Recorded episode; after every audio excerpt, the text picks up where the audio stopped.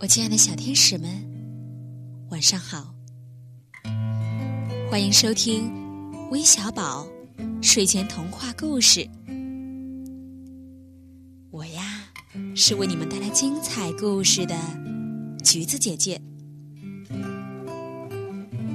三月七号是一个非常特别的日子，因为那天有一位小寿星要过生日了。他就是我们最喜欢的微小宝。在三月七号这一天，我们会为微小宝举办一个生日会，到时候会有很多的活动和大奖哦。希望所有的小听众都在微信公众平台与我们互动，参与进来，为我们的微小宝庆祝生日。嗯，那同样今天。又有谁来点播我们的故事呢？我们一起先听听他的留言吧。橘子姐姐你好，我叫魏晨晨，我想听小白兔和小老鼠捉迷藏的故事。另外还有两位非常喜欢小兔子的两位小宝贝儿，一位叫王玉诺，另外一位叫佘子睿。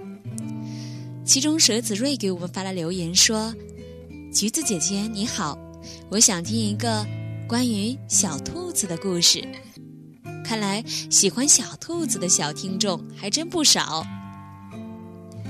那橘子姐姐今天就把这个小老鼠与大白兔的故事送给我们这点播故事的三位小天使。接下来就进入精彩的故事吧。出生不久的小老鼠外出活动，偶尔钻进兔棚里。看见身体肥胖的大白兔正瞪着眼睛看着他，禁不住大吃一惊，一转身没命的逃回洞中，躲到大老鼠身后直发抖。哎呀，吓死我了！今天差点没命了。小老鼠气喘吁吁的对大老鼠诉说着：“刚才，哎呀，我溜进一间小屋子。”遇到一只大的可怕的猫，和我相比，它的身体像座小山。嗯，那长长的耳朵，短短的尾巴，通身洁白。哦，还有一双血红色的吓人的眼睛。它正在那里吃着草，样子挺安详。可是我看得出来，那完全是伪装的。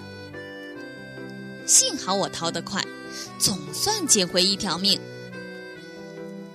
乖孩子，别害怕，这是你虚惊一场。要知道，真正的猫是从来不吃素的。大老鼠连声安慰着小老鼠：“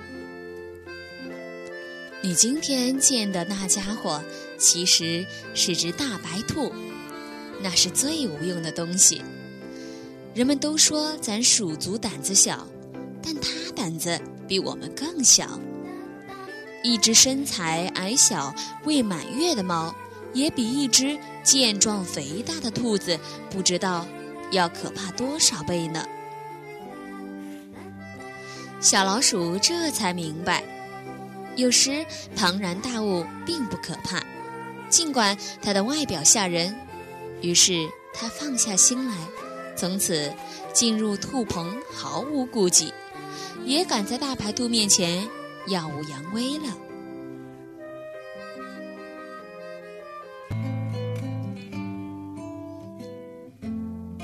大朋友、小朋友们，今天的故事讲完了。故事中，虽然小老鼠听完大老鼠的话后，不再畏惧对他来说身材庞大的兔子。但是，耀武扬威，也终究不是一种好的行为。不是还有那么一句话吗？兔子急了也是会咬人的。